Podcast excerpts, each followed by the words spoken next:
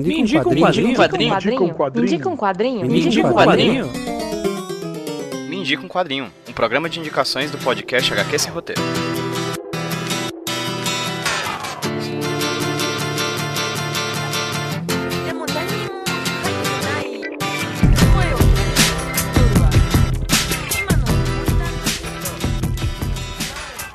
Oi, gente, tudo bem com vocês? Aqui quem fala com vocês é o Pedro, trazendo para vocês mais um Me Indica um Quadrinho, podcast indicações aqui do feed do HQ Sem Roteiro Podcast. E hoje quem vai indicar um quadrinho para vocês, novamente, não vai ser eu, vai ser uma convidada muito especial que eu conheci o trabalho recentemente. Vocês devem estar lembrados do programa que eu gravei com a Isabelle Félix. Ela indicou aqui um quadrinho no Me Indica um Quadrinho e participou também de um HQ Sem Roteiro, falando um pouquinho sobre o projeto dela, o 365 HQs. É um projeto que acontece no Instagram, onde a Isabelle Félix, desde 2017, faz uma resenha por dia, faz uma crítica de um quadrinho por dia, lendo todo dia um quadrinho durante o ano inteiro e faz 365 críticas de 365 HQs durante o ano. Ela começou em 2017, continuou em 2018 e não somente ela realiza isso hoje em dia, como outras pessoas também lá no Instagram. E uma delas é uma pessoa que inclusive a Isabela indicou. Hoje quem apresenta o quadrinho pra gente é a Talita Graz. A Talita Graz ela é colaboradora do Universo HQ, o maior site talvez de quadrinhos aqui do Brasil, e também escreve resenhas pro Instagram dela, o arroba Tali Graz, como se fosse de grama, Tali, underline Graz. O link vai estar aqui no post do podcast, lá no site iradex.net. Ela também faz resenhas todo dia. Ela também faz resenhas maravilhosas de quadrinhos, resenhas muito bem embasadas, críticas muito interessantes sobre quadrinhos que ela gosta de ler. E hoje ela traz pra gente uma dessas leituras. Mas antes disso, só explicar o que é o Me Indica um Quadrinho, caso você esteja ouvindo isso aqui pela primeira vez. O Me Indica um Quadrinho é um podcast de indicações aqui da HQ Sem Roteiro Podcast, no qual de 15 em 15 dias a gente convida alguém ou eu mesmo indico alguma leitura de quadrinhos que eu achei interessante para vocês que ouvem a gente.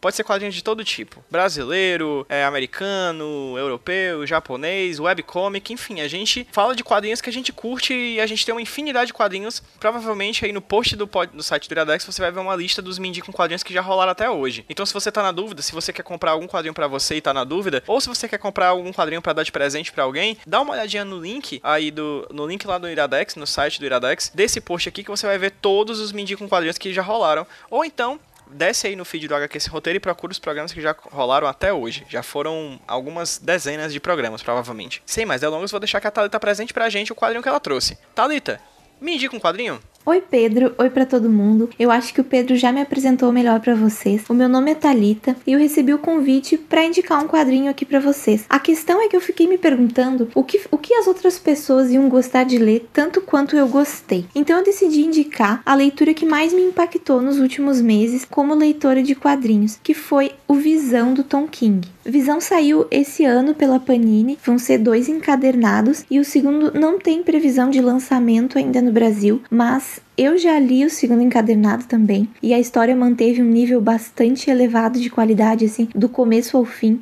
e eu gostei bastante de como o autor decidiu terminar a história. Acho que para um quadrinho do gênero de super-heróis, essa obra conseguiu manter uma qualidade muito grande, conseguiu trazer bastante reflexões também. Eu fiquei bastante tempo pensando sobre o que eu tinha lido. Eu até li mais de uma vez, eu acho que, que é um, um conselho que eu dou até é, dar uma chance para te fazer algumas releituras, porque vale a pena, tu consegue captar algumas, algumas nuances, algumas coisas diferentes durante a história se tu, se tu ler mais de uma vez. O roteiro é do Tom King, uh, a arte é do Gabriel Hernandes e as cores que estão absurdamente bonitas são da George Belair. O Tom King usa vários recursos narrativos eficientes. Ele, ele usa um narrador onisciente que funciona muito bem, que eu acho que é um dos pontos altos da história, até porque logo nas primeiras páginas ele já te conta de um jeito até um pouco sarcástico como que a história vai terminar. E toda a narrativa tem um tom assim meio creepy, uma sensação de que tem algo muito errado o tempo todo. Então tu fica lendo e sempre com uma sensação assim bastante incômoda que tem alguma coisa errada. Enfim, é uma história de super-heróis uh, que vai muito além do esperado e eu acho que até mesmo os leitores de quadrinhos que, que não leem mais super-heróis vão gostar de ler essa história. A ideia é, é que o Visão ele quer ser humano, ele quer tentar viver uma vida humana dentro daquele clichê de família feliz. Ele quer tentar se encaixar nesse padrão de vida que ele observa na sociedade verdade. Como ele sempre foi um personagem que questionou muito a própria existência, um personagem que sempre acreditou que pudesse ser mais do que uma máquina, ele resolve uh, materializar isso na vida dele e construir a própria família. Então ele retorna no laboratório em que o Tron criou ele para criar a esposa e os dois filhos gêmeos. Além de compartilharem uma aparência física super parecida, a família também compartilha a ambição de parecer normal. Então todos eles almejam uh, essa normalidade, eles desejam parecer com todas as outras famílias. E é exatamente nesse ponto que a história se torna muito perturbadora, porque a busca pela normalidade faz com que eles fiquem ainda mais estranhos. Eles ficam buscando essa afirmação de parecer normal, de agir com normalidade e acabam chamando muito mais a atenção por isso. Acabam ficando muito mais estranhos e muito mais diferentes ainda dos outros. Uma vez em uma aula de literatura, uh, o professor, professor Guto, ele disse que tudo que é, uh, apenas é, não, a gente não precisa ficar afirmando,